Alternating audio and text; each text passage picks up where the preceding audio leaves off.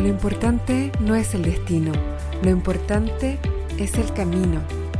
No se trata de lo que logramos, sino de en quienes nos convertimos en el proceso, porque solos podemos llegar rápido, pero juntos llegamos más lejos.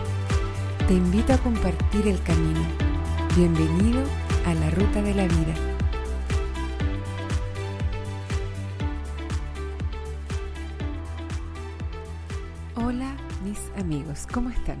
Espero que este lunes o cuando sea que estés escuchando estés muy bien. Si no te sientes tan bien en este momento, para un minuto, pon pausa si quieres. Piensa en cinco cosas en este mismo momento por las que estás agradecido o agradecida. Escríbelas en papel o en tu teléfono. O si vas manejando, ahí puedes hacer una pequeña nota mental pero date el regalo, date el tiempo de escribir cinco cosas en tu vida en este minuto que agradeces. A veces estamos en un estado mental en que creemos que no podemos encontrar ninguna cosa para agradecer, mucho menos cinco, pero pueden ser cosas sencillas como doy las gracias por estar vivo, doy las gracias por tener acceso a agua potable, por tener ropa limpia, por no estar pasando frío extremo o calor extremo, por tener comida, por tener familia, amigos, por tener un teléfono o un computador con acceso a Internet. Hay tantas cosas que damos por sentadas y no nos detenemos a valorarlas. Bueno, hasta que las perdemos o hasta que nos detenemos a darnos cuenta de que somos muy afortunados en realidad. Bueno, ahora, ¿cómo estás? Espero que estés muy bien y muy feliz y agradecido. La semana pasada, cuando me despedí, les pedía que me contaran su opinión del podcast, porque quiero saber si te está agregando valor, te sirve, es útil para ti. Te pido por favor que me hagas saber. Escríbeme a carola o déjame un review en iTunes, idealmente. O si quieres déjame un comentario en el blog www.larutadelavida.com. Este podcast partió en el año 2009, duró aproximadamente un año y medio y lo relancé en julio de este año, de 2018. Pero la verdad no sé si seguir haciéndolo. No sé si hay suficiente gente escuchando y si les está sirviendo de algo como para que valga el esfuerzo.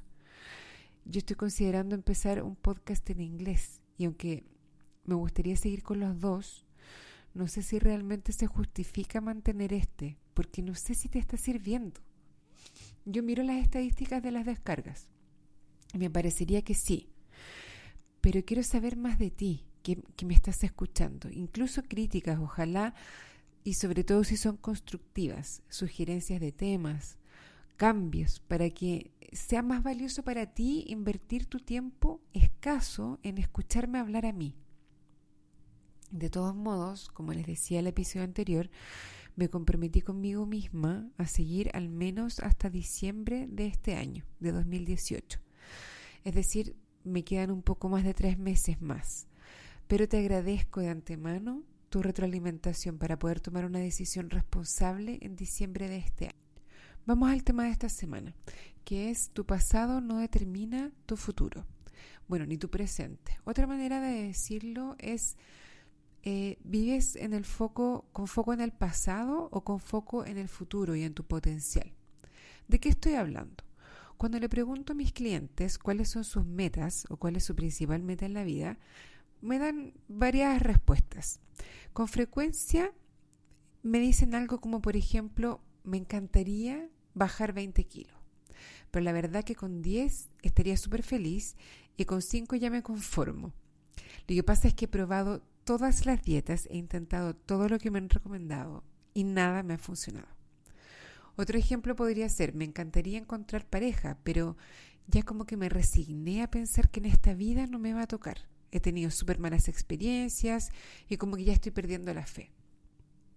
Otro ejemplo podría ser, la verdad me encantaría tener mi negocio, mi emprendimiento, pero he intentado varias veces empezar con distintas ideas que he tenido y siempre me pasa que me desmotivo pronto, no me resulta tan rápido como yo esperaba y al final termino tirando la esponja, como se dice acá en Chile. En todos los ejemplos anteriores, ¿lograste identificar cuál es el denominador común? En todos los casos, la persona está evaluando sus probabilidades de éxito y está decidiendo si creer en su meta, en que su meta es posible, basándose en información del pasado, no en su potencial, en lo que sería posible en su futuro. Para ser sincera, a mí me pasa también. Yo me acuerdo cuando decidí correr la maratón de Chicago, por ejemplo, yo no, no solo nunca había corrido más de 5 kilómetros, sino que cuando era niña siempre me creí el cuento de que yo no era buena para los deportes. Esos eran mis hermanos. Yo era buena para las ciencias, la matemática, los idiomas, la música, pero para el deporte, no, eso no era lo mío. Tanto así que la preocupación de mi familia era que mi mal desempeño me iba a perjudicar tanto que no iba a poder estudiar en una buena universidad. Bueno, y después cuando entré a la universidad, cuando entré a estudiar ingeniería, aprobé todas las asignaturas excepto deportes. Tenía tres meses obligatorios de deporte y me costó mucho aprobar esas asignaturas. Yo me había comprado el cuento completamente de que no era buena para los deportes. Y como hemos demostrado en otros episodios anteriores, lo que uno piensa y cree es lo que termina creando su realidad el cerebro busca y encuentra evidencia para demostrar que esas creencias son verdaderas. Yo un día me di cuenta de que no tenía por qué ser así necesariamente. Tal vez no era tan buena como mis hermanos para los deportes, pero eso no significaba que fuera mala necesariamente. Yo no quería ser mala y decidí poner a prueba esta creencia de que el deporte no era lo mío. Cuando les conté a mis amigos y a mi familia que me había inscrito para correr en Chicago, nadie me tomó muy en serio. Pero yo lo hacía por mí, no por los demás. Y para resumir esa historia, para no hacerla tan larga, te cuento que fui, corrí y estuvo súper bueno. Obviamente no gané, pero gané mi propio respeto, que para mí era súper importante. Y además gané otra cosa muy importante, que es una manera diferente, una manera nueva para mí de enfrentarme a las que yo entendía que eran mis limitaciones. Y estoy haciendo comillas en el aire. Porque la verdad es que me, me puse a revisar todo lo que yo creía que era una limitación y a entender si alguna vez había demostrado que realmente era una limitación o no. Cuando somos niños, todos vivimos normalmente con un foco en nuestro potencial, no en nuestro pasado. Y es clave para avanzar, para crecer, para aprender cosas nuevas. Cuando aprendemos a caminar, nos caemos muchas veces. Es un proceso largo, con muchas caídas. Y a alguien se le ocurre pensar, mm, este niño parece que no lo va a lograr, ya se ha caído muchas veces, yo creo que ya... ¿Para qué sigue intentando si se ve que caminar no es lo suyo? Nadie dice algo así, sería ridículo que lo hicieran. Lo mismo para aprender a andar en bicicleta, en patines, para aprender a conducir, para aprender cualquier cosa en realidad. Cuando somos niños tenemos incorporado que es normal equivocarse, hacerlo mal al principio, caerse y volver a pararse, cometer errores. Cuando un niño entra al colegio o cuando pasa de curso, no dice, hoy no sé si voy a lograr pasar al segundo grado porque nunca lo he hecho antes. O cuando un joven entra a la universidad, tampoco se limita pensando, nunca he completado estudios superiores antes, así que no sé si lo lograré esta vez.